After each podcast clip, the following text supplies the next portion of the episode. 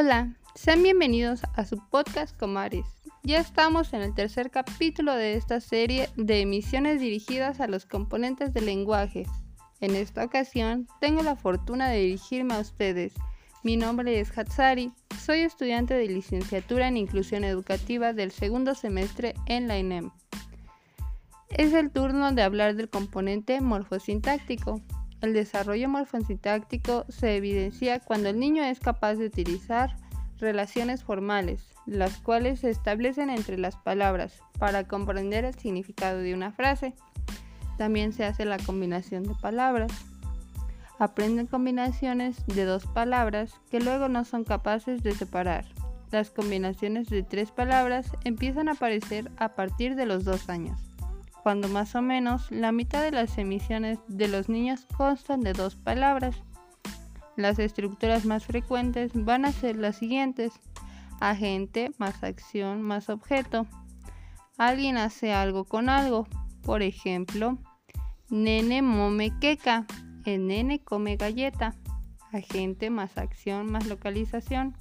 Ejemplo, mamá muerme cama. Mamá duerme en la cama. La mayoría de los niños son capaces de construir oraciones simples que tengan un nombre que funciona como sujeto y un verbo que funciona como predicado. A continuación, comentaré algunas de las características del componente morfosintáctico en la discapacidad motriz. De un año a dos años, son capaces de combinar el uso de palabras y ademanes para manifestar sus deseos y necesidades tienen un aumento en la combinación de sílabas. De 2 años a 3 años aparecen preposiciones, conjugaciones, artículos y declinaciones. A los 3 años impone el orden sujeto, verbo, objeto. A los 4 años comienzan frases de 6, 8 palabras.